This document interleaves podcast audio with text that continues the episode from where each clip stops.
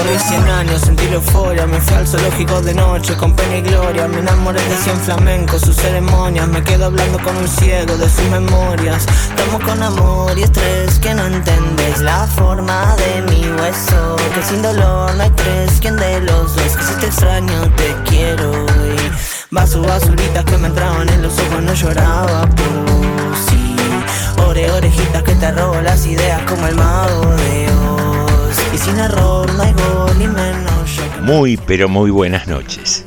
Aquí estamos, cafecito en mano, dispuestos a iniciar un nuevo episodio del Club de Narración, en este caso el número 23 de la temporada 2020, siempre aquí en FM 89.5, Radio Municipal de General Rodríguez. Y pensábamos, pasamos más de tres meses de cuarentena, superamos los 90 días y dicen los que saben que para generar un hábito es necesario entre 21 y 66 días que conforme la, las ganas, la intensidad y la continuidad que uno le dedique a determinada conducta, en ese plazo se generaría el hábito.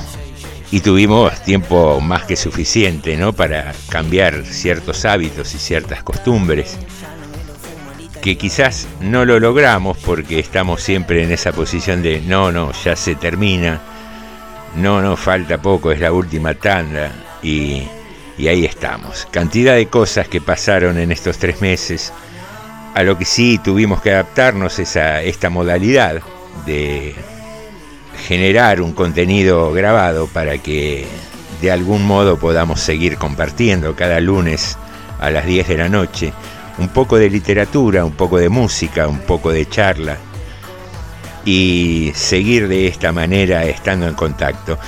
Que no sé, obviamente no es lo ideal, siempre es mucho más fresco, mucho más agradable hacer radio en vivo, pero no deja de ser una forma de comunicación a la que tenemos que adaptarnos y acostumbrarnos.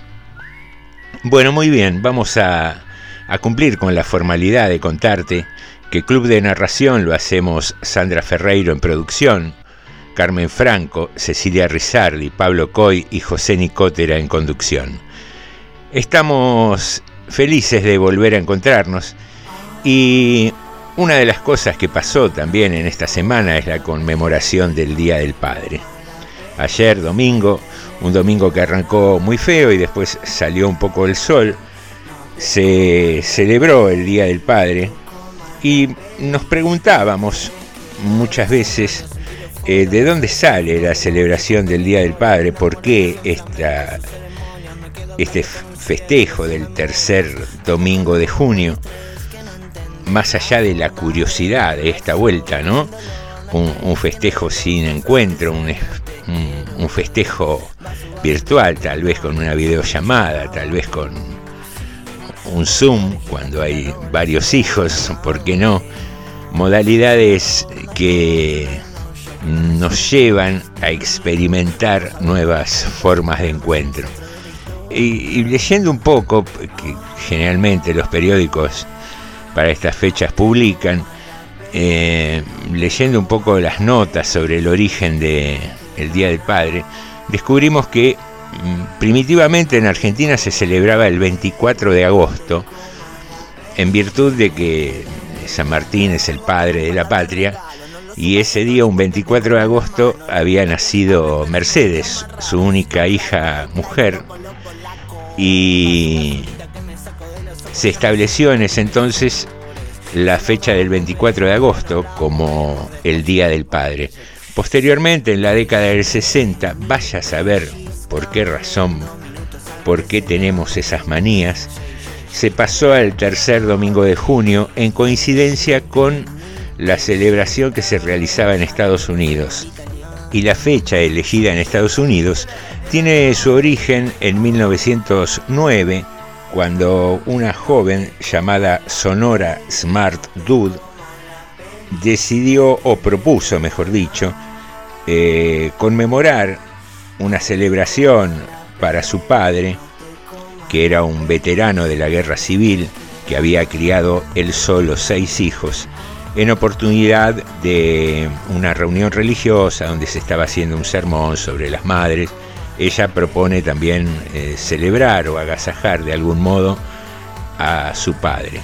Y propone, creo que la fecha del 5 de julio, que no es eh, aceptada como una fecha fija, sino que se propone el tercer domingo de junio. Y así en Estados Unidos toman esa costumbre que posteriormente nosotros copiamos. Pero bueno, más allá de las fechas precisas, propias o imitadas, vaya nuestro saludo para todos aquellos que cumplen el rol de padre. Y así lo decimos porque tenemos la convicción que ser padre es un rol, mm, más que una cuestión estrictamente biológica. Muy bien, han sido saludados los padres y me quedé pensando, ¿no? Un poco en esto de imitar fechas, de tomar costumbres ajenas, cómo, cómo nos gusta, ¿no? Cómo nos seduce, no sé si realmente nos gusta. Creemos eh, que es lo que corresponde con esa admiración embobada hacia otras culturas que, que no siempre son tan meritorias, ¿no? Eh, no estaría bueno imitar ahora, por ejemplo, a Estados Unidos, con la cantidad de muertos que tiene, con la, desaprensión que hay sobre la salud de, la ciudadanía.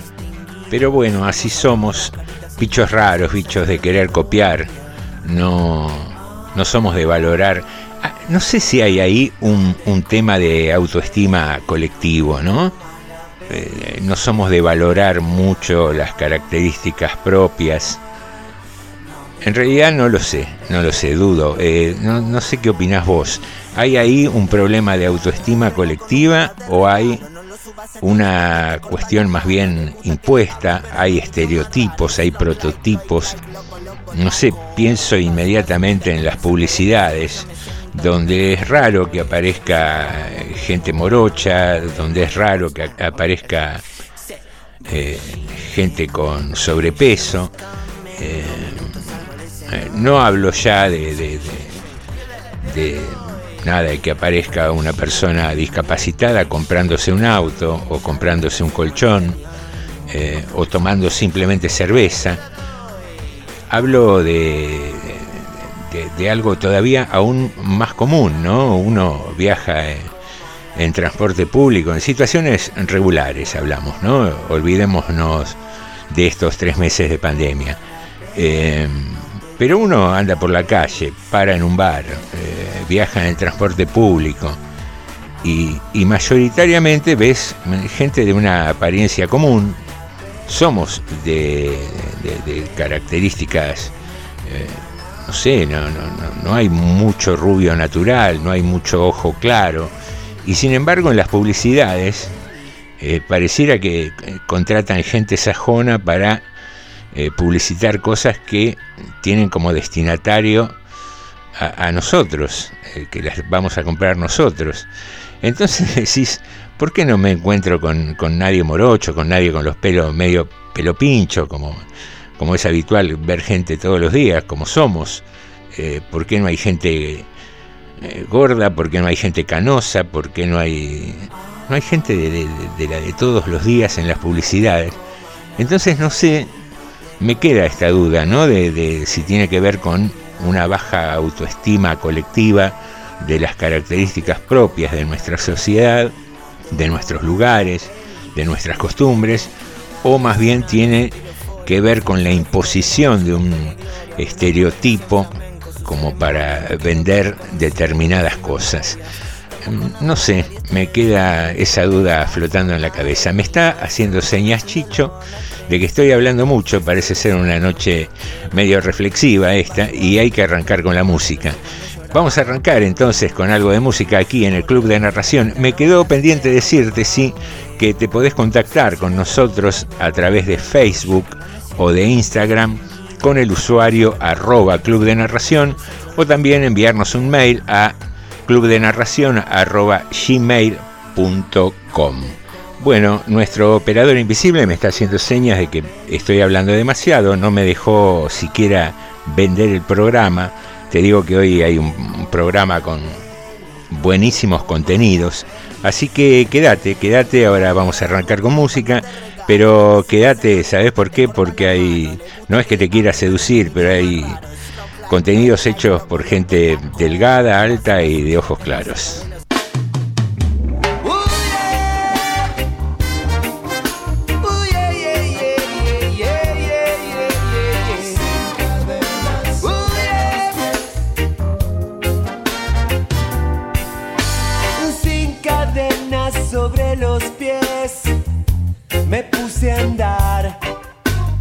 Hace tiempo quise encontrar el camino.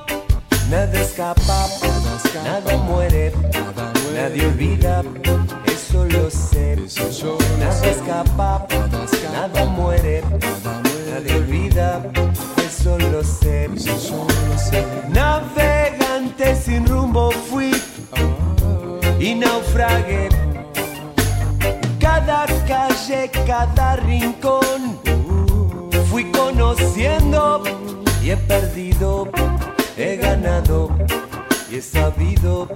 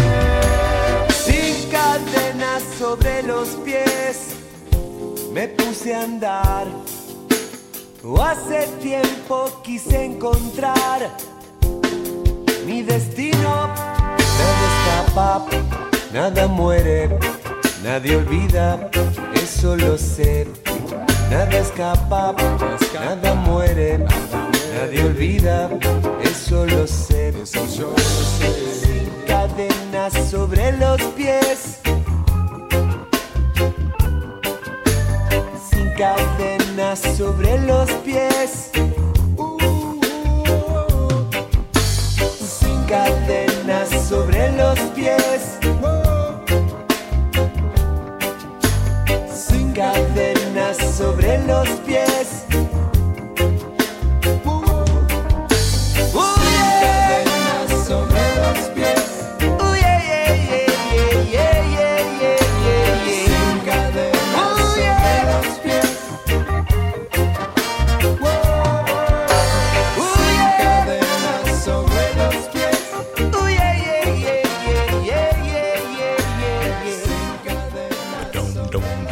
Compartimos un programa grabado. Ya falta menos para volver a estar en vivo aquí, en FM 89.5, Radio Municipal.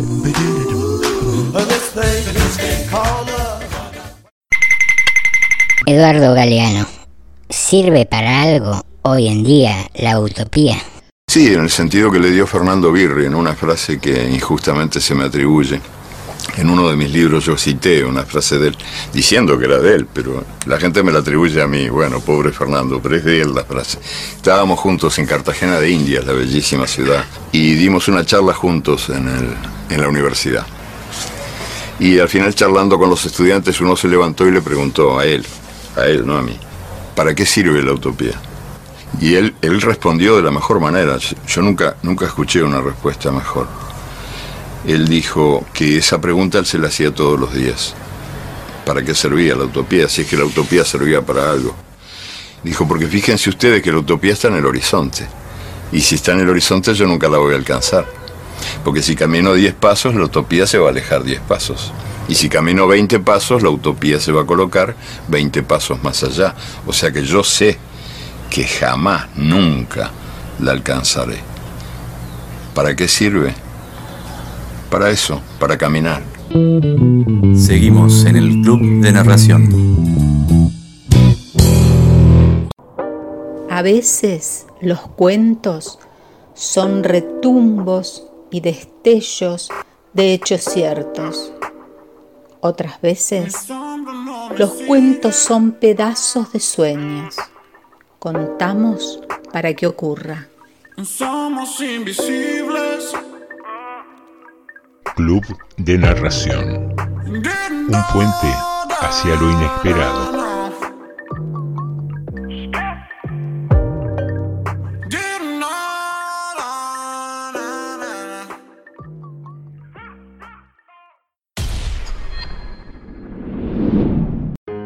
Los antropólogos de la Universidad de Duke en los Estados Unidos estiman que el hombre de Nerdental, que habitó la Tierra hace más de 400.000 años, poseía el don de la palabra.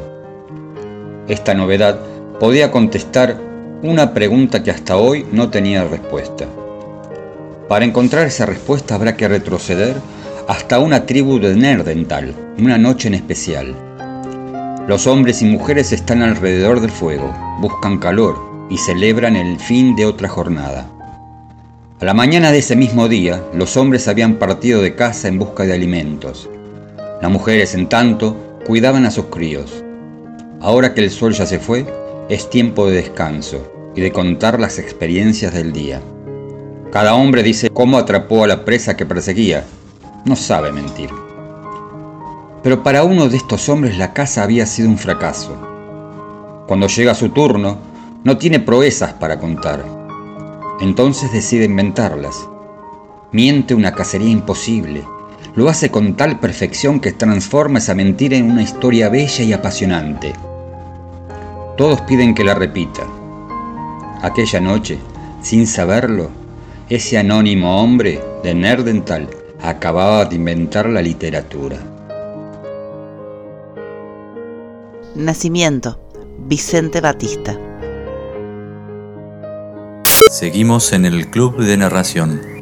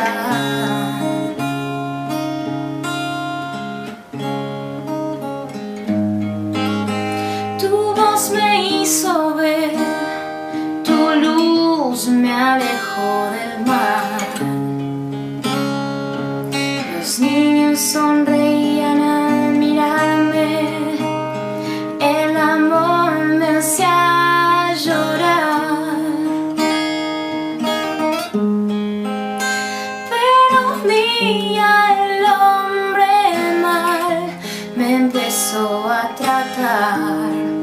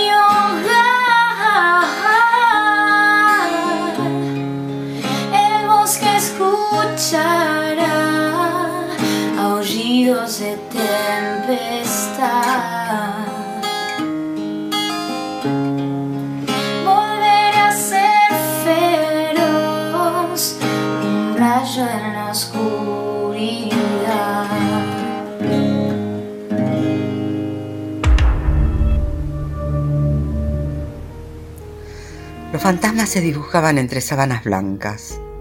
Olor de crisantemos se filtraban por la ventana. La pluma de Cervantes avanzaba, implacable. De pronto, el tiempo se detuvo. La sobrina de don Alonso apretó el pañuelo en su blusa. Sancho apartó las lágrimas de su cara. El escribano se recostó en el marco de la puerta. Con niebla en las pupilas, don Quijote cruzó la mirada firme de don Miguel. Sus falanges, en un temblor de muerte, sujetaron la mano del escritor y la súplica, apenas un susurro, flotó en la habitación. Todavía no. De cómo Don Quijote se salvó de morir a la hora señalada. Beatriz Dazo. Seguimos en el Club de Narración.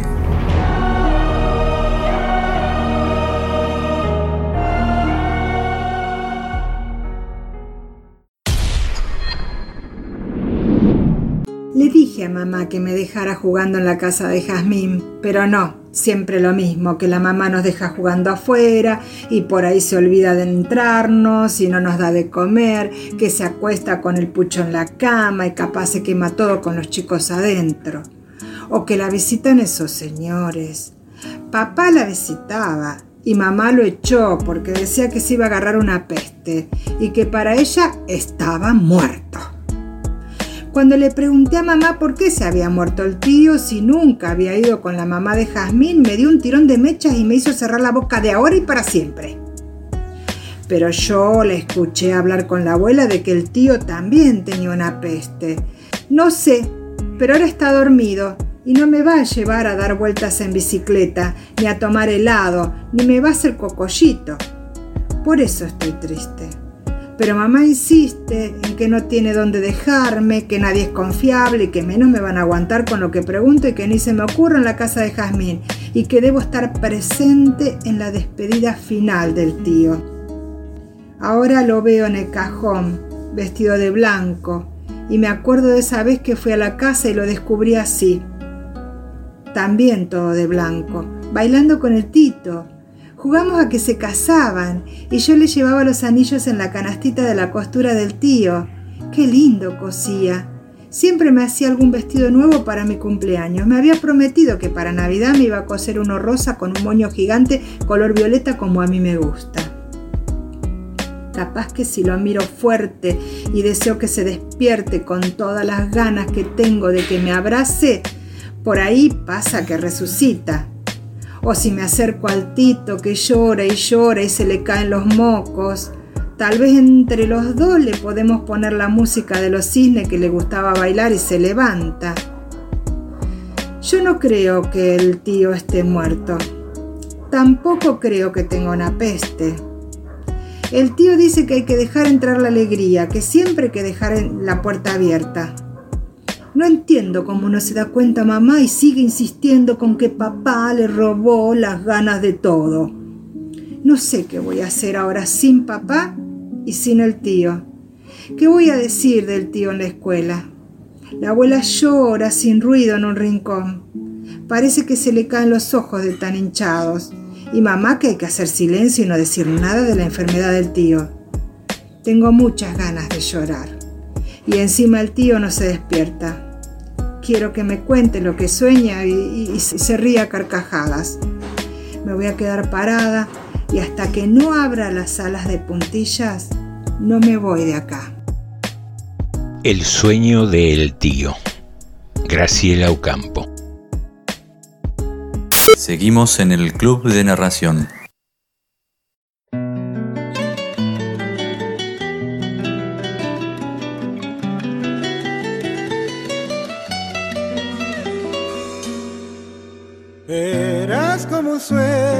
Alcanzado, como el bronce de una tarde, como el aire del verano.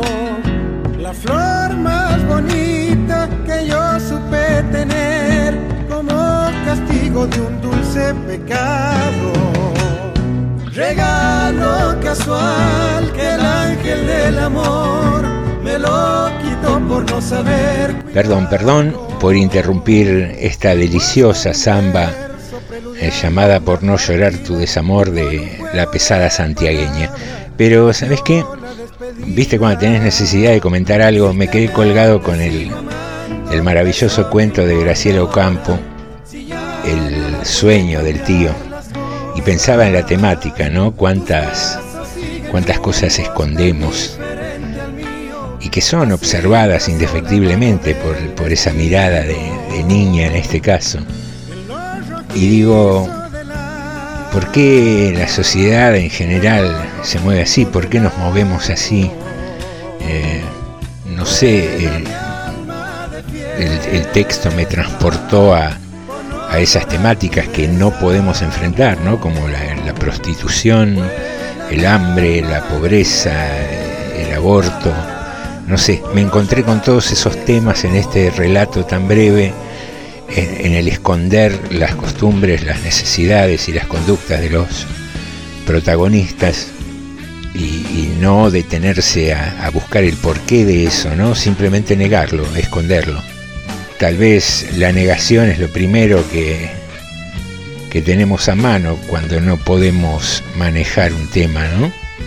Pero muy, muy interesante, muy interesante este cuento breve por, por todo lo que lo rodea. Pero bueno, bueno, quería simplemente hacer ese mínimo comentario. Sigamos disfrutando un poquito más de la pesada santiagueña. No le puedo explicar que tu amor ya no está y que ahora formo parte de tu olvido. Fueron tantas cosas que vivimos, cada espacio, cada tiempo, cada sueño que perdimos. Y si ahora mis ojos están humedecidos, haré de cuenta que no estoy llorando, sino que es el recuerdo que se hace de agua y sal y va dejando estelas en mi rostro. Del alma, en lo profundo del alcohol, vuela mi alma de fiesta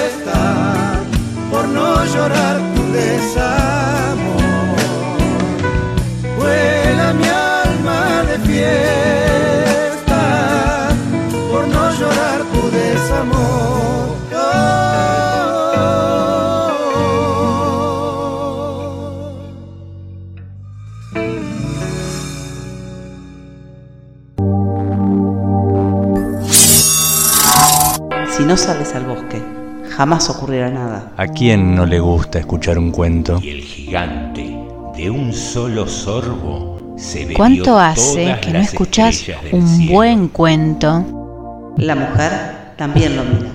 Espera nada.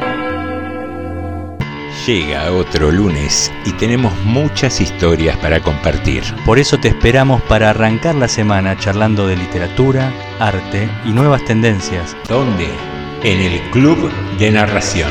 Nos encontramos los lunes a las 22 en FM 89.5, Radio Municipal General Rodríguez.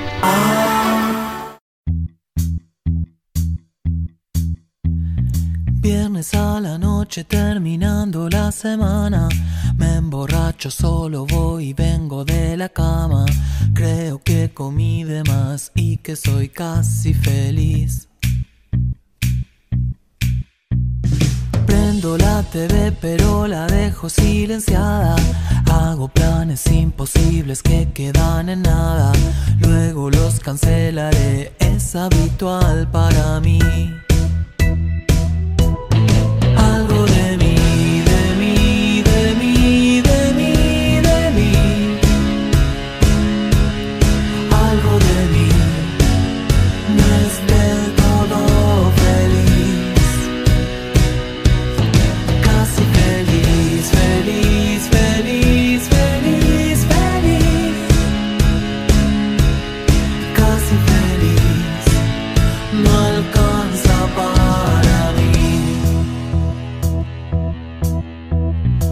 La contradicción eterna de la raza humana, la parodia de la sociedad civilizada.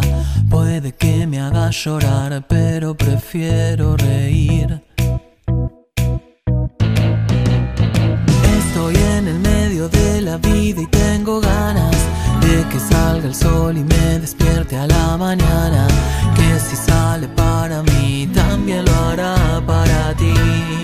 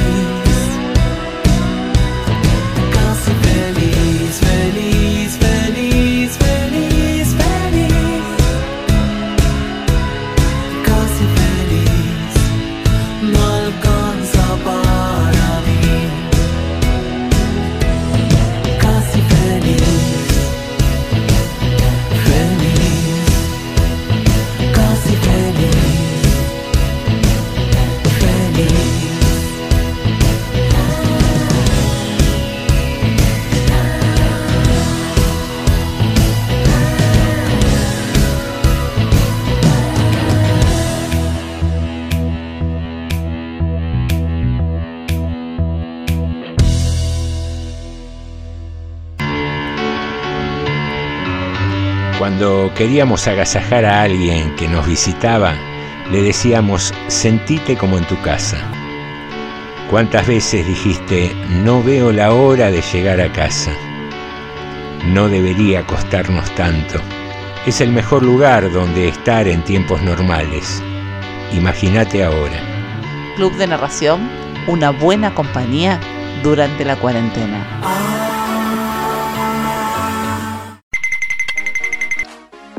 Estás escuchando una emisión especial del Club de Narración.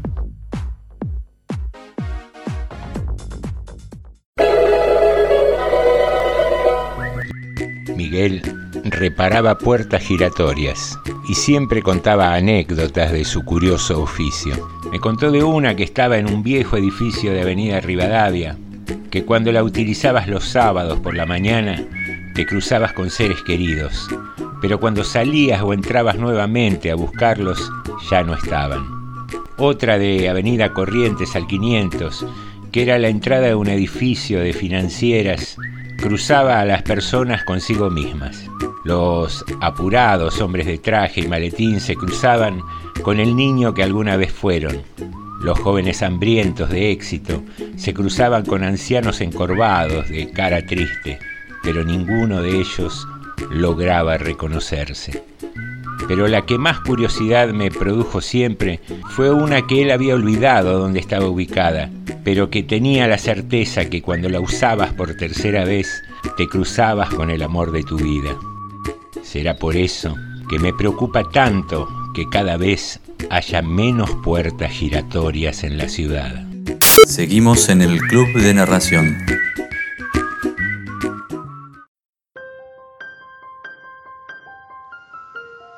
Se despertaba en la oscuridad, como si escuchase al sol asomándose en el límite de la noche, y pronto se sentaba a tejer.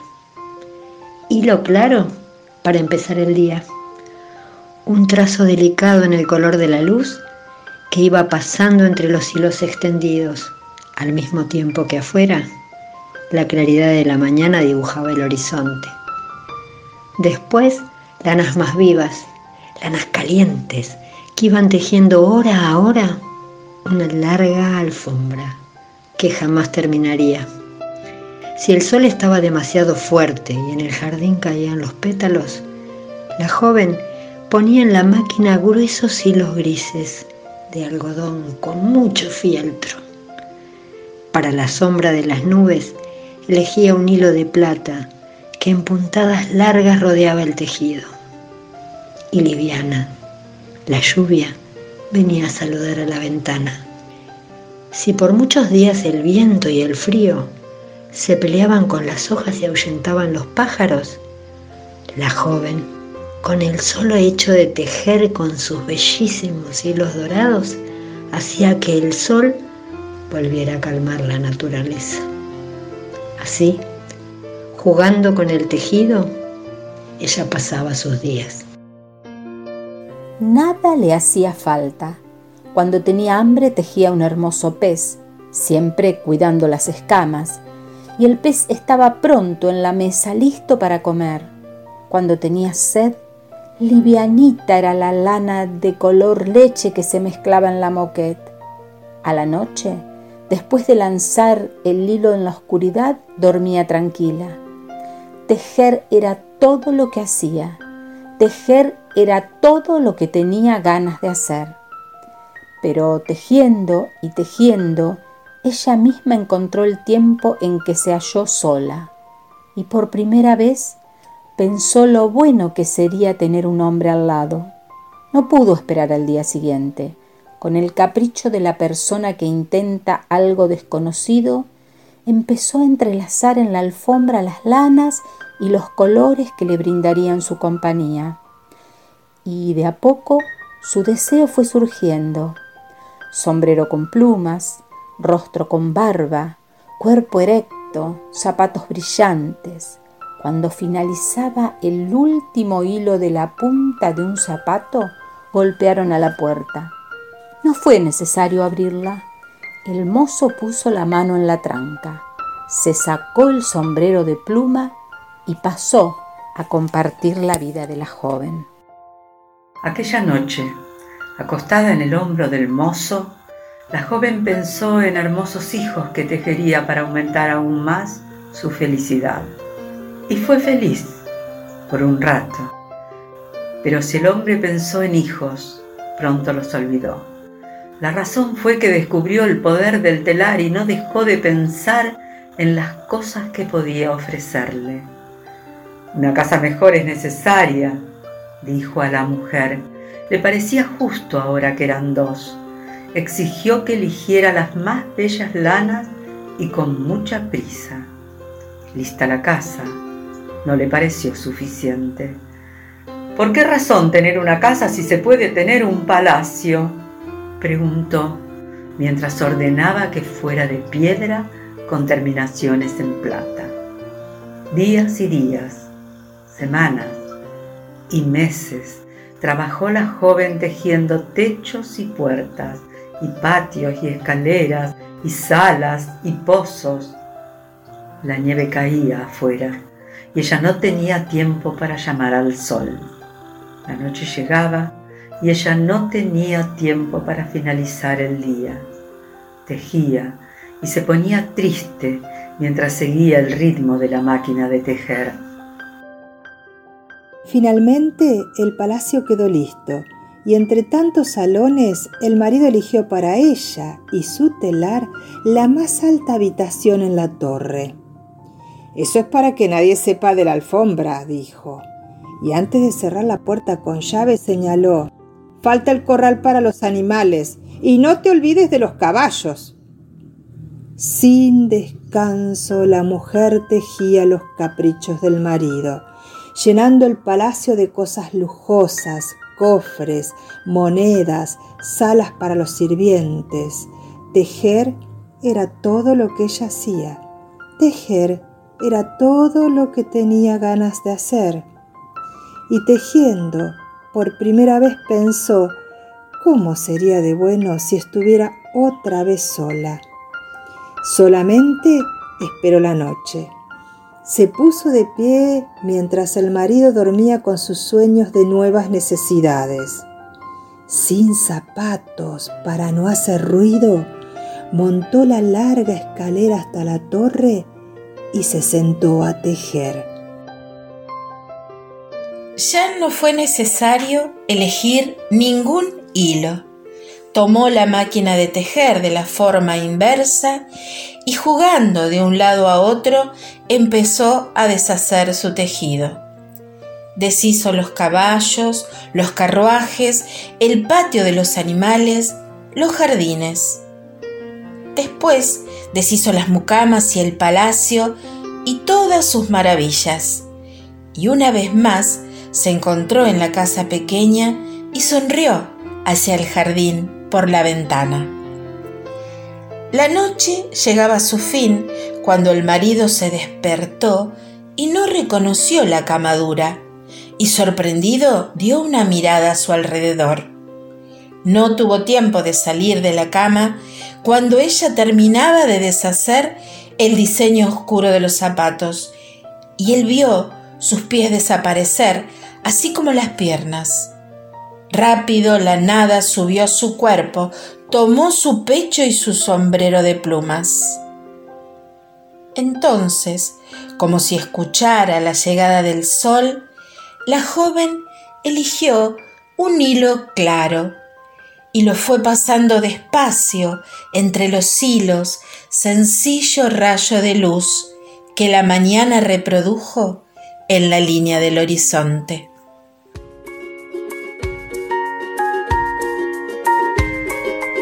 La joven tejedora, Marina Colasanti.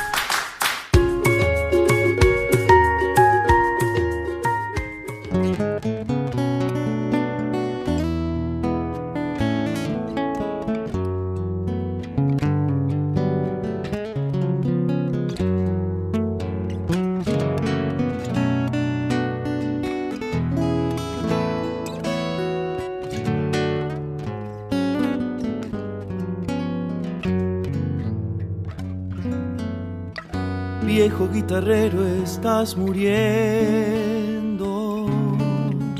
con la soledad de un pobre vino. No te marches todavía, termíname de contar eso que te cuesta recordar.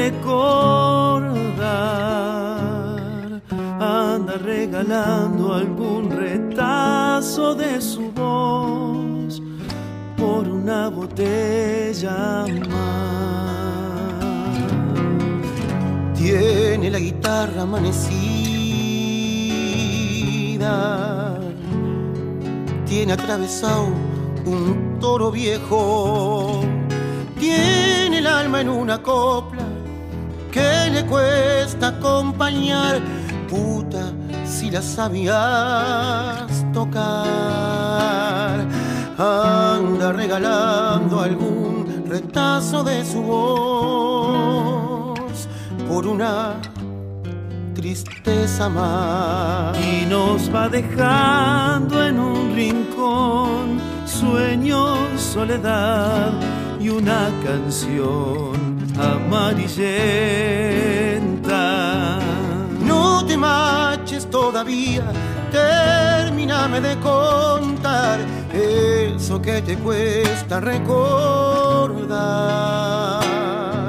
Anda regalando algún retazo de su voz por una botella más.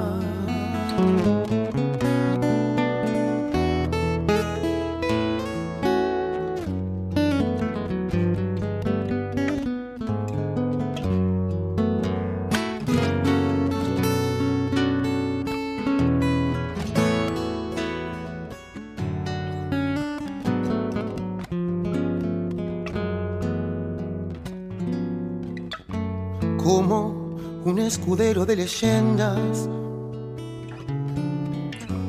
Dentro de un pocillo los desvelos, entregado a la memoria, siempre vuelve a convidar de una salta en tiempos de su andar. Llega desandando encuentros, coca y humildad como una necesidad. Cerca de la noche su destino,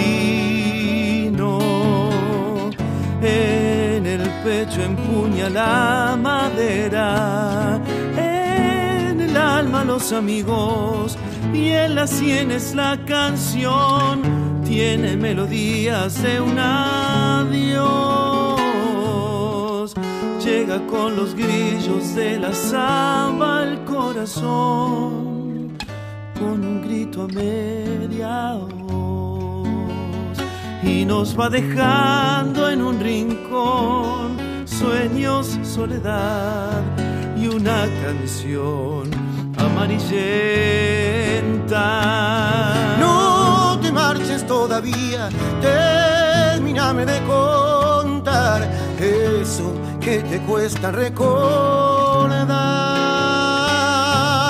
Anda regalando algún retazo de su voz por una botella más.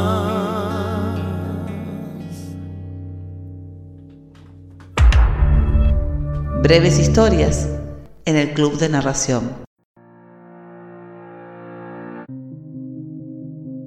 Corre el año 1839. Es un frío viernes de junio en Arroyo de la China, actual Concepción del Uruguay. Una mujer, de luto, se acerca a la ventana de la sala y entreabre discretamente la cortina para ver sin ser vista. Y así observa el cortejo fúnebre que pasa por la calle. La mujer que mira se llama Norberta, Norberta Calvento, y como dijimos, lleva luto, pero no por el cortejo que pasa frente a su casa.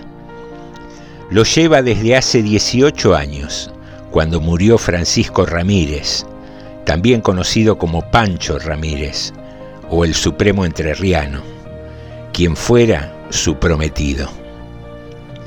En el ataúd va el cuerpo de otra mujer. Norberta necesita cerciorarse, constatar discretamente que por fin murió. A las dos mujeres las une una historia de pasión y dolor. Ambas amaron y lloraron al mismo hombre. A la muerta se la conocía como la Delfina, así, a secas. Pero veamos el contexto histórico para entender mejor los hechos. Francisco Ramírez nació en Arroyo de la China en 1786. Criado en una familia pudiente y reconocida en su pueblo natal. Norberta también pertenecía a una familia tradicional y era la hermana de un amigo suyo. Comenzaron una relación y todo indicaba que terminarían casándose. De hecho, en el último encuentro que tuvieron, Pancho se lo había prometido. Pero su vocación fue más fuerte. Se incorporó en 1810 a las luchas por la independencia y posteriormente se transformó en uno de los primeros líderes del federalismo y caudillo del litoral. Se lo reconoce como un estratega, sabe disciplinar a los propios, emboscar y sorprender a los ajenos. Es él quien ordena el cruce del Paraná de noche y hace nadar a los soldados agarrados de la cola de los caballos para tomar al día siguiente la ciudad de Coronda. Y es también él quien le perdona la vida a Rondó después de derrotarlo junto a López en Cañada de Cepeda, al descubrirlo escondido entre unos pastizales. López y Ramírez entran en Buenos Aires, pero no abusan de su triunfo. Su único gesto de victoria es atar los caballos a las rejas de la pirámide de Mayo, ante la mirada horrorizada de los porteños. El poder central de Buenos Aires se ve obligado a firmar el Tratado de Pilar, el primero en reconocer el sistema federal.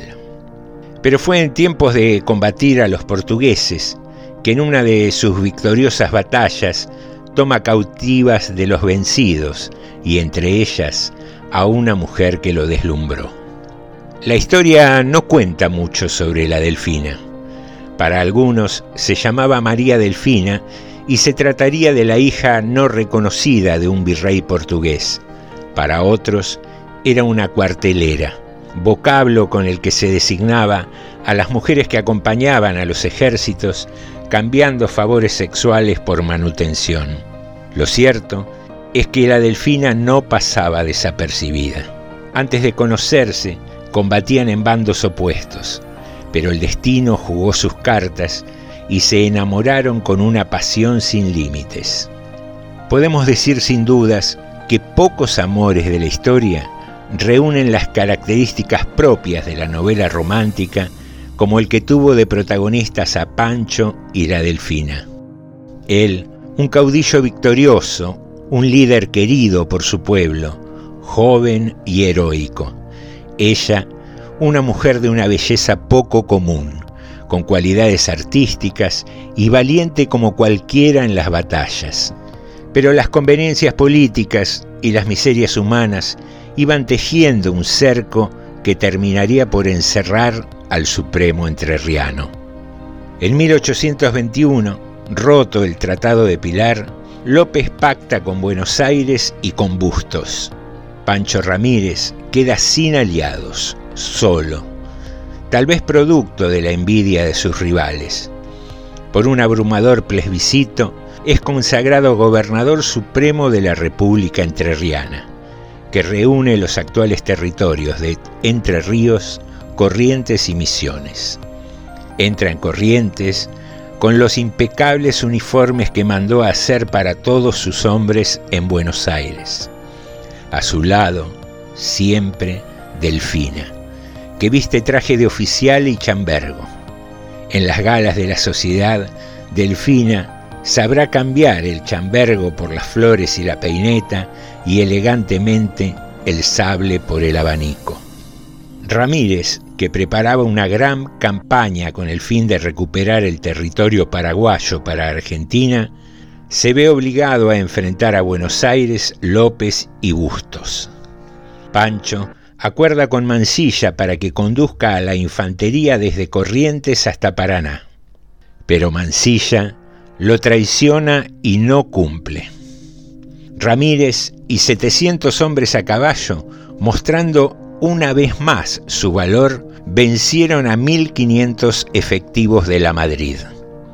Pero la relación de fuerzas era muy desigual debido a la traición de Mansilla. Dos días después, sin tiempo de reponerse, Ramírez es vencido por López. Con los sobrevivientes, Ramírez intenta huir hacia Santiago del Estero, acompañado naturalmente de la Delfina. El 10 de julio son atacados por una partida comandada por Bedoya, en un paraje cerca de San Francisco del Chañar. La Delfina marchaba a la retaguardia cuando fueron descubiertos y a punto de ser capturada lanzó un grito desgarrador. El caudillo no lo dudó. Acompañado de dos soldados leales, se lanzó sobre los atacantes. Nadie pudo explicar cómo este hombre, agotado y hambriento por las contingencias de la dura travesía, consiguió rescatar a su amada y colocarla en las ancas del caballo de uno de sus hombres, mientras que él continuaba enfrentando a los adversarios para posibilitar la huida luchó en clara desigualdad hasta que un disparo del enemigo capitán Maldonado le quitó la vida. El macabro final había comenzado. Con el cuerpo de Ramírez aún caliente, sus ejecutores le cortaron la cabeza, la salaron y la envolvieron en un cuero de oveja para enviársela a Estanislao López. El caudillo santafesino se mostró maravillado con el presente a punto tal que dispuso hacerla embalsamar y exponerla en una jaula en el Cabildo de Santa Fe. Mientras tanto, la Delfina y unos pocos oficiales y soldados consiguieron llegar a Santiago del Estero, donde el caudillo Felipe Ibarra les brindó protección. Poco después, emprendieron una larguísima travesía que exigió cruzar el Chaco y Corrientes, hasta que finalmente consiguieron arribar a Arroyo de la China. Delfina sobrevivió a su amado 18 años, retirada de la vida social, casi sin contacto con nadie, hasta ese frío viernes 28 de junio de 1839, cuando su cuerpo sin vida, dentro de un ataúd, pasaba frente a la casa de Norberta. Queridos oyentes del Club de Narración, si algo le faltaba a esta historia, voy a agregar dos condimentos que los van a sorprender. El primero, la semblanza de un traidor. Lucio Norberto Mansilla se había comportado desde el comienzo como un infiltrado porteño. Buenos Aires y Santa Fe, luego de la muerte de Ramírez, pagaron sus servicios con el cargo de gobernador de Entre Ríos. Pero hay más. A la codicia política se habría sumado otra. Mansilla deseaba también los favores de la Delfina, como lo prueba la correspondencia intercambiada con el comandante Barrenechea, a quien inútilmente envía como Celestino.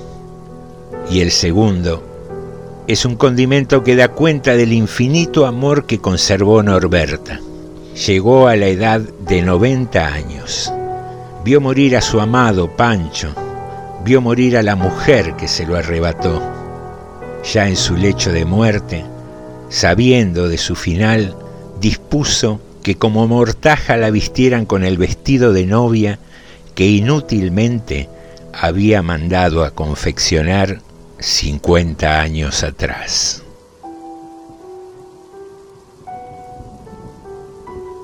Seguimos en FM 89.5.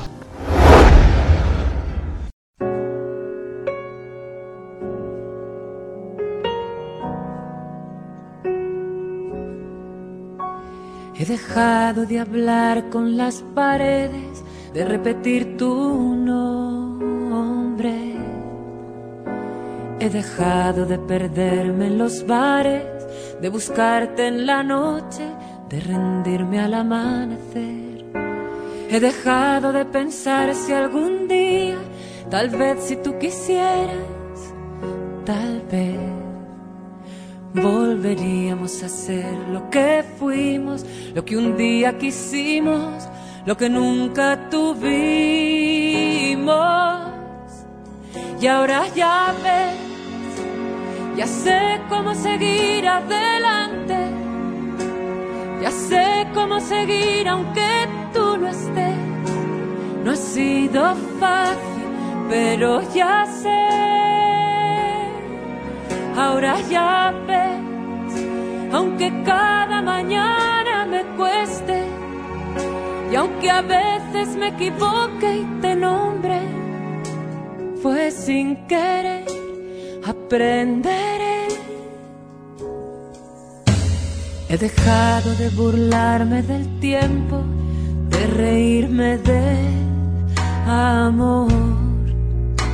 He dejado a un lado mis hazañas, ahora cuido las palabras, lo que hago y lo que siento.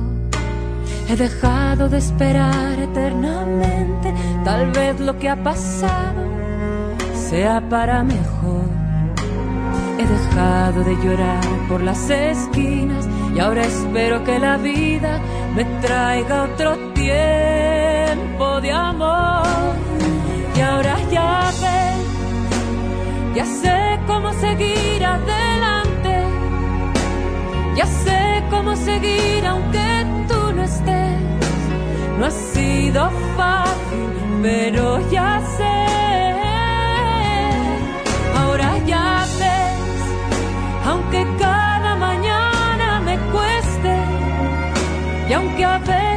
equivoque y te nombre, fue sin querer aprenderé.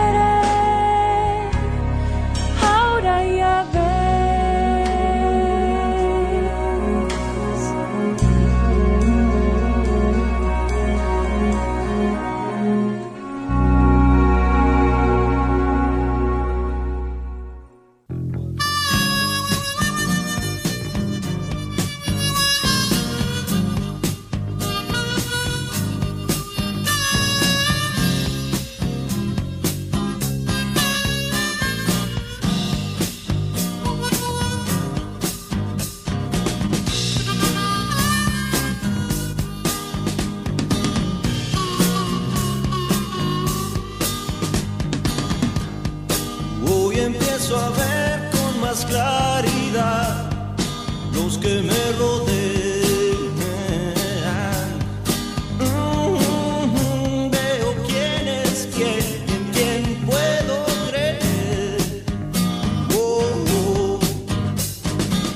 Cuando parece que el mundo acabará, tierra se debajo mis pies. Y cuando ya nunca amanecerá, el sol sale otra vez. Muy equivocado estuve ayer. Debo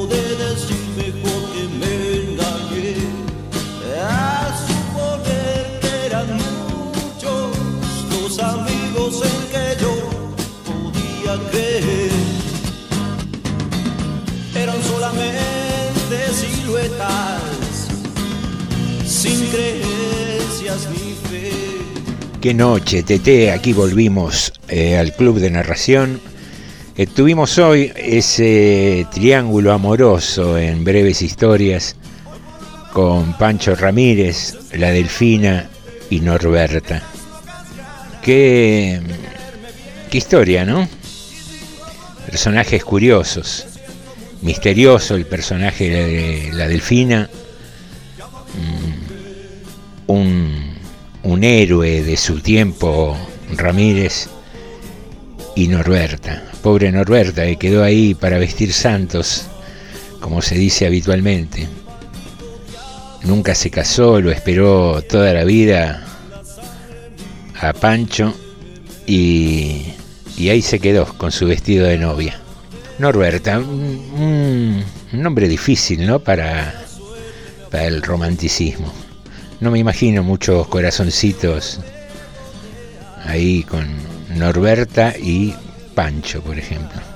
No me imagino tampoco un candidato escribiéndole una carta de amor, mm, como escribiéndole un poema, cómo rimar Norberta, eh, cómo meterlo para que suene musicalmente dentro de un poema. No sé, pavadas que se me ocurren respecto del nombre de la pobre Norberta. Pero bueno, estamos aquí en el club de narración y pareciera que no tenemos abuelita, como se dice habitualmente, pero estamos sinceramente orgullosos de los trabajos que vamos presentando. Hace un rato escuchamos La joven tejedora también. Eh, me venía a la memoria porque La joven tejedora fue un, un proyecto que hicimos con, eh, creo intervienen cinco o seis narradoras, que lo, lo coordinamos con el grupo de narración que conduce Beatriz Dazo. Y fue de los primeros trabajos que hicimos en época de cuarentena. Al poco tiempo que se estableció la cuarentena, dijimos, bueno, ¿cómo vamos a, a seguir adelante? Un poco esto de lo que hablábamos hace un rato también, de adaptarse a las nuevas modalidades. Y allí salió, y, como te decía recién, estamos orgullosos del, trabajo que podemos ir haciendo. Seguramente los audios no, no, tienen la limpieza y la perfección que nos gustaría, pero eh, lo que quiero que tengas presente siempre es que estamos haciendo estos, estos contenidos, en muchos casos, grabando eh, momentos, fracciones, partes de, de, textos literarios con un teléfono o, o con un micrófono de PC y después trasladándolo por medio de las aplicaciones donde se pueden enviar archivos, cosa que, que si bien le quita la calidad sonora que puede tener grabarlo en un estudio de radio, eh, digo, nada, vale la pena el esfuerzo y creo que, que alcanzamos un, resultado satisfactorio y, y, y no, no, soy mucho de la falsa modestia. Me parece que eh, cuando un logro está fundado en el esfuerzo, en el trabajo, en la dedicación, no está mal destacarlo. Y mismo es el caso de lo que te presento a continuación, con el título Escrituras en épocas de aislamiento físico, la Dirección de Cultura convocó a los vecinos de General Rodríguez a que expresaran por escrito sus experiencias durante la cuarentena. Nosotros, aquí en el Club de Narración, pudimos descargar el audio del video que publicó la Dirección de Cultura en su página de Facebook donde se dan a conocer fragmentos de los textos premiados. Por eso te invitamos a escucharlo. Poesía. Y me da miedo no poder contestarte, no saber o no estar, porque la incertidumbre es asesina de las seguridades más ancladas. Le ordenan al ermitaño que se quede en su cueva durante 40 días con sus noches. ¿Qué podría molestarlo? ¿Qué los mató? inquirió el arqueólogo entre las ruinas. ¿Estar cerca? ¿Besarse? Su mujer, sabia entre las sabias, le dijo lo que en verdad creían. Más bien fue su muerte mirarse y saber que nunca más podrían tocarse. Quedamos quietos, como un infinito de relojes sin cuerda o sin péndulo. Se detuvieron los ensordecedores apuros de ir a todos lados y a ninguno. Los de blanco corriendo una carrera sin llegada, sin premio, sin final feliz. Anécdotas. No lo podía creer. Estaba enojado. No con ella, pobre. ¿Qué culpa tenía de que yo sea un miserable? Tantos años de casados y me estaba dando cuenta lo poco que la conocía. Apuesto que ninguno de ustedes pensó que un deseo tan bondadoso como quiero pasar más tiempo en casa, con la familia, podía convertirse en su peor pesadilla al volverse realidad.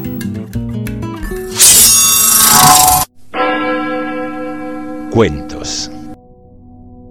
Lo escuchó alejarse y el humo del cigarro le llegaba hasta donde estaba tendida. El olor a lavandina desparramada en el piso le perforó aún más las fosas lastimadas. Los padres de ambos vieron en todo esto una forma sutil de alejar a los amantes, impidiéndoles terminantemente cruzar la calle que los separaba. Acomodé las bolsas en el manubrio, desaté la bici y me subí. Anduve una cuadra por el asfalto hasta la esquina. Fue mi culpa. No sé en qué venía pensando. Día 22 de cuarentena. Desperté tarde, sintiendo que mis ciclos del sueño empezaban a cambiar involuntariamente. Desayuné tostadas de un pan que hice el día 17. Estaba todavía un poco dormida y no se acordaba bien aún. La chabona sí le contestó la última pregunta que ella recordaba haberle hecho. Se la respondió y con creces. Eso le sacó una sonrisa.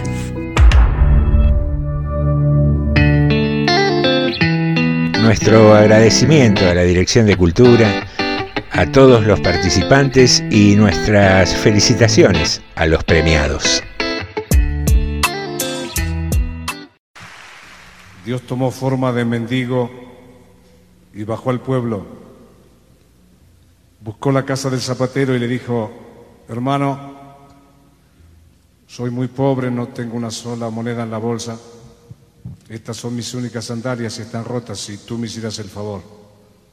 El zapatero le dijo, estoy cansado de que todos vengan a pedir y nadie a dar. El Señor le dijo, yo puedo darte lo que tú necesitas. El zapatero, desconfiado, viendo un mendigo, le preguntó, ¿tú podrías darme el millón de dólares que yo necesito para ser feliz? El Señor le dijo, yo puedo darte diez veces más que eso, pero a cambio de algo. El zapatero preguntó, ¿a cambio de qué? A cambio a cambio de tus piernas. El zapatero respondió, ¿para qué quiero yo 10 millones de dólares si no voy a poder caminar? Entonces el Señor le dijo, puedo darte 100 millones de dólares a cambio de tus brazos. El zapatero respondió, ¿para qué quiero yo 100 millones de dólares si ni siquiera voy a poder comer solo? Entonces el Señor le dijo, bueno, puedo darte mil millones de dólares a cambio de tus ojos. El zapatero pensó poco y respondió, ¿para qué quiero yo mil millones de dólares si no voy a poder ver a mi mujer, a mis hijos, a mis amigos? Entonces el Señor le dijo, ah, hermano, hermano, qué fortuna tienes y no te das cuenta. Seguimos en el Club de Narración.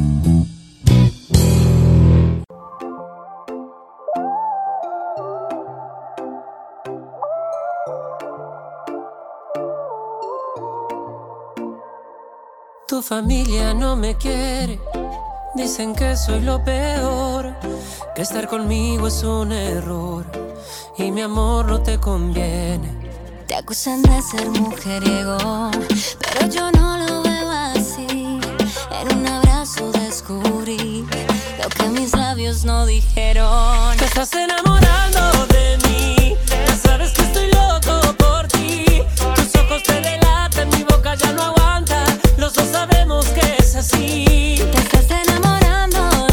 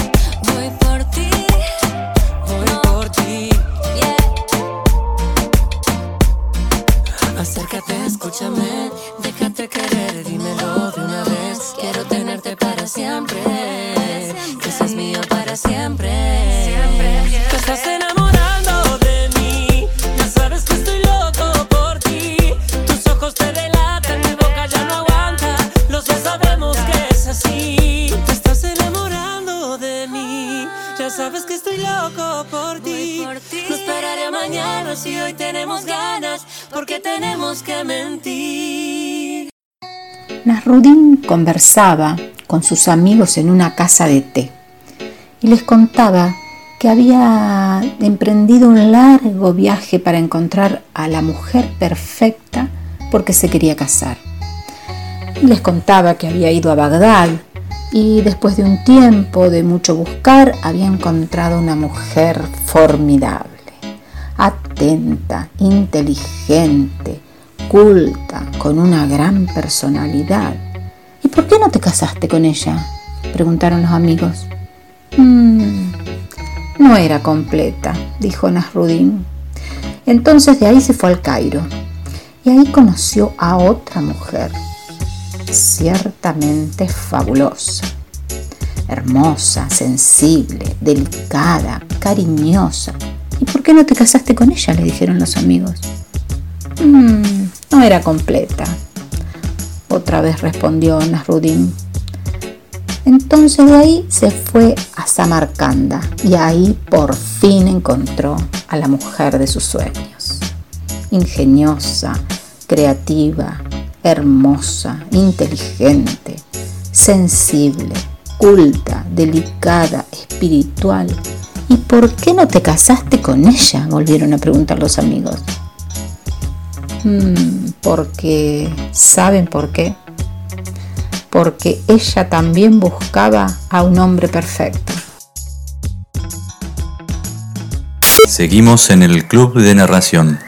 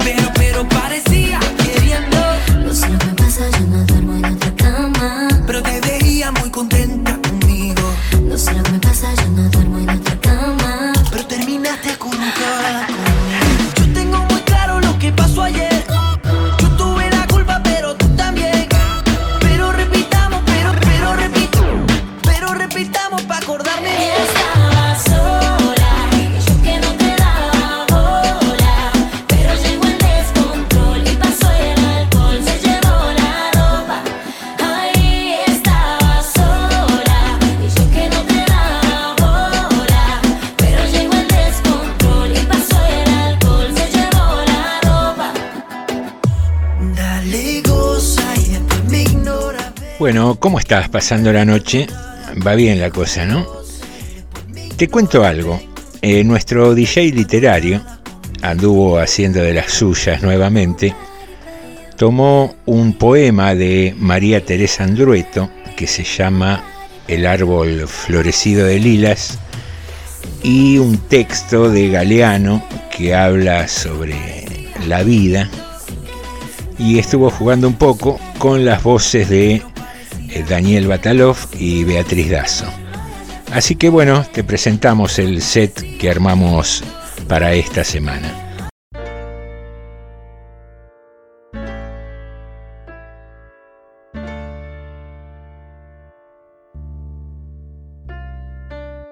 Para tener aliento hay que tener desaliento. Para levantarse hay que saber caerse. Para ganar hay que saber perder. Él salió de su casa, cruzó la calle, atravesó la plaza y se sentó a esperar bajo un árbol florecido de lilas. Pasó una mujer hermosa y le dijo, ¿pero qué hace ahí sentado bajo ese árbol en lugar de conquistarme? Y el hombre le respondió, espero. Pasó un hombre rico y le preguntó, ¿pero qué hacéis sentado en lugar de trabajar y hacer dinero? Y el hombre le respondió, espero.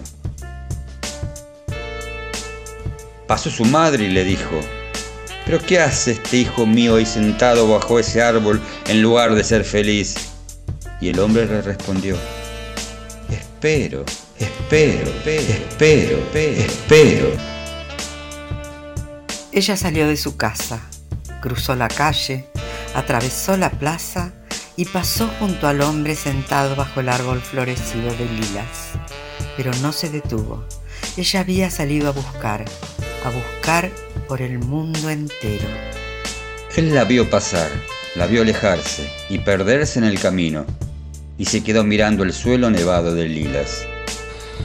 Y algunos se caen y no se levantan nunca más, que en general son los más sensibles. En el este, ella encontró un hombre que tenía los ojos de agua y le dijo, ¿sos el que busco? Y el hombre que tenía los ojos de agua le respondió que no, que él no era. Los que. los más fáciles de lastimar, digamos, ¿no? En el norte, ella encontró un hombre que tenía las manos de seda. ¿Sos el que busco? Y el hombre que tenía las manos de seda le dijo que él no era. No, no. La gente a la que más le duele vivir. En el oeste, ella encontró un hombre que tenía los pies de alas y le preguntó, ¿sos el que busco? Y el hombre que tenía los pies de alas le respondió, yo te esperaba hace un tiempo, pero ya no te espero. No. La gente más sensible es la más vulnerable. En el sur, ella encontró un hombre que tenía la voz quebrada y le preguntó, ¿sos el que busco? Y el hombre, con la voz quebrada, le dijo que él no era, que no, no, no. Ella siguió andando, andando y buscando por el mundo entero. Subió una cuesta y se cruzó con una gitana. La gitana le dijo, el que buscas está en una plaza sentado bajo un árbol florecido de lilas. Entonces ella se acordó del hombre que tenía los ojos de agua y el de las manos de seda. También recordó al que tenía los pies de alas y el de la voz quebrada. Pero también se acordó de una plaza y de un hombre sentado bajo un árbol. Entonces giró sobre sus pies, bajó la cuesta, atravesó el mundo, el mundo entero, llegó a la plaza y caminó hasta donde estaba el hombre sentado. Y entonces le preguntó, "Eh, ¿pero qué haces ahí sentado? Y el hombre con voz quebrada le respondió, te espero. La miró Y ella supo que tenía los ojos de agua.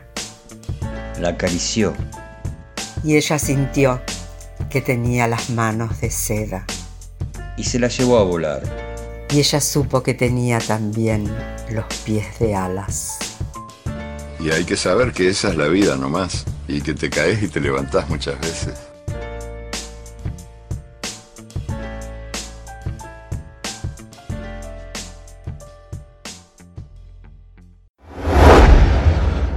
Entendí todo menos la distancia. Desordené átomos tuyos para hacerte aparecer. La poesía puede esconderse en cualquier parte. Seguimos en el Club de Narración. Hoy te busqué en la rima.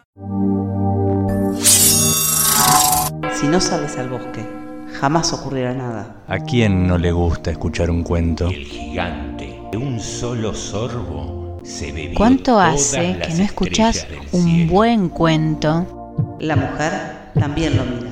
Esperan algo. ¿Cuánto hace que no escuchas un cuento? Había una vez. Momento de narración. ¿A quién no le gusta escuchar un cuento? Momento de narración. Así comienza la historia. Ambos somos feos, pero no hablo de una fealdad vulgar. La asquerosa marca que tengo junto a mi boca viene de una quemadura feroz que tuve a principios de mi adolescencia. Yo tengo el pómulo hundido desde los ocho años, cuando me operaron. Nos conocimos en el cine, haciendo cola para ver a dos lindos cualquiera en la pantalla gigante. Enseguida registramos nuestras respectivas soledades.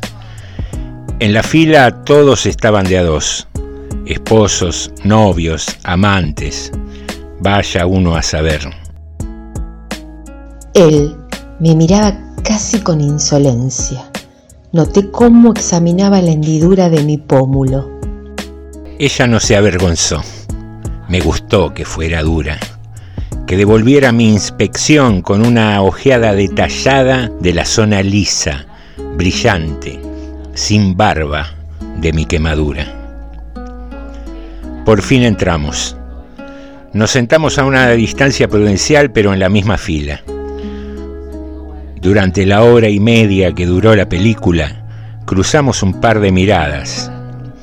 La esperé a la salida y la invité a tomar un café. La confitería estaba llena. A medida que pasábamos entre la gente notábamos los murmullos, las tosecitas, las falsas carrasperas. Un rostro horrible aislado llama la atención, pero dos fealdades juntas constituyen un espectáculo mayor, algo que miran con perversa curiosidad los que tienen la suerte de tener un rostro agradable. Nos sentamos. Pedimos dos helados y ella tuvo coraje, y eso también me gustó, para sacar del bolso su espejito y arreglarse el pelo, su lindo pelo. ¿Qué estás pensando? En un lugar común, tal para cual. Charlamos mucho. Después de más de una hora de franquezas y dos cafés, decidí ir a fondo. Vos te sentís excluida del mundo, ¿no? Sí. Vos admirás a los lindos, a los normales. Vos quisieras tener una cara como la chica de allá, a pesar que vos sos inteligente y ella, a juzgar por su risa, parece medio tonta. Sí. Yo también quisiera eso. Pero hay una posibilidad, ¿sabes? De que vos y yo lleguemos a algo. ¿Algo como qué? Como querernos. O al menos congeniar. No sé. Llámalo como quieras. Pero hay una posibilidad. Te lo voy a explicar mejor, pero prometeme no tomarme por loco. Te lo prometo. La posibilidad es meternos en la noche. En la noche íntegra. En lo oscuro total. ¿Me entendés? No. Me tenés que entender. La oscuridad total, donde vos no me veas, donde yo no te vea. Tu cuerpo es lindo. Vivo solo en un departamento y queda cerca. Está bien. Vamos. No solo apagué todas las luces, también corrí la cortina doble. Yo no veía nada, pero pude darme cuenta que su cuerpo desnudo estaba inmóvil, a la espera. Estiré cautelosamente una mano hasta hallar su pecho y de ese modo, con mi mano, vi su vientre y su sexo. Sus manos también me vieron. Pero en ese instante comprendí que debía arrancarme y arrancarla de aquella mentira que yo mismo había fabricado o intentado fabricar. Fue como un relámpago. No éramos eso, no éramos eso. Su mano ascendió lentamente hasta mi cara. Encontró la hendidura de mi pómulo y empezó una lenta, convincente y convencida caricia. En realidad mis dedos, al principio un poco temblorosos, después más serenos, pasaron muchas veces sobre sus lágrimas. Entonces, cuando yo menos lo esperaba, su mano también llegó a mi cara y pasó y repasó el costurón y el pellejo liso, esa isla sin barba de mi marca siniestra. Lloramos hasta el alba, desgraciados, felices. Después me levanté y descorrí la cortina.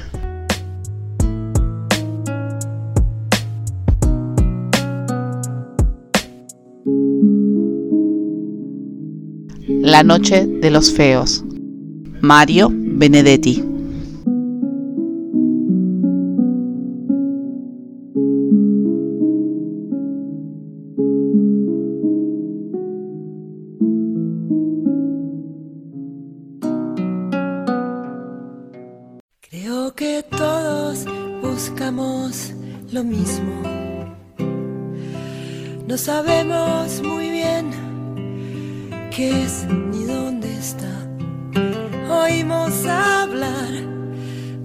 Hermana más hermosa que se busca y no se puede. Bueno, bueno, bueno, vamos llegando al final del club de narración de hoy, episodio 23 de la temporada 2020.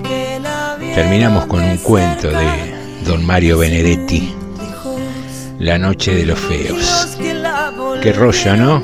Con el feo, el lindo, el flaco, el gordo. Por suerte las nuevas generaciones parecen estar revisando un poco estos estereotipos y dándoles cada vez menos bola. A veces tendríamos que preguntarnos, ¿no? ¿Quién es lindo? ¿Quién es feo? ¿Es lindo un tipo rubio de ojos celestes que fumiga su campo con glifosato, aunque haya una escuela rural cerca? ¿Es feo alguien que tiene un defecto físico, pero gasta su guita bancando un merendero. Preguntas que se nos ocurren mientras escuchamos a Fabi Cantilo.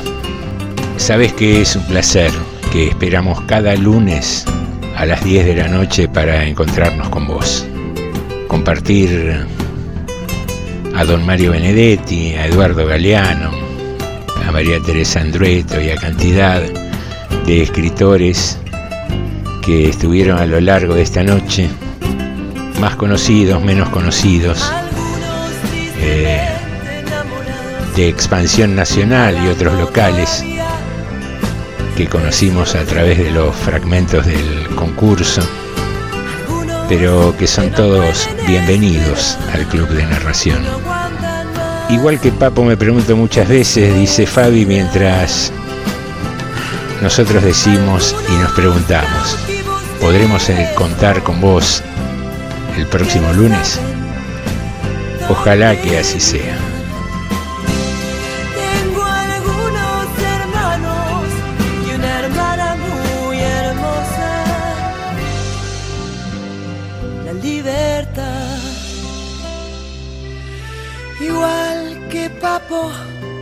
Me pregunto muchas veces dónde está y no dejo de pensar. Será solamente una palabra la hermana hermosa, la libertad.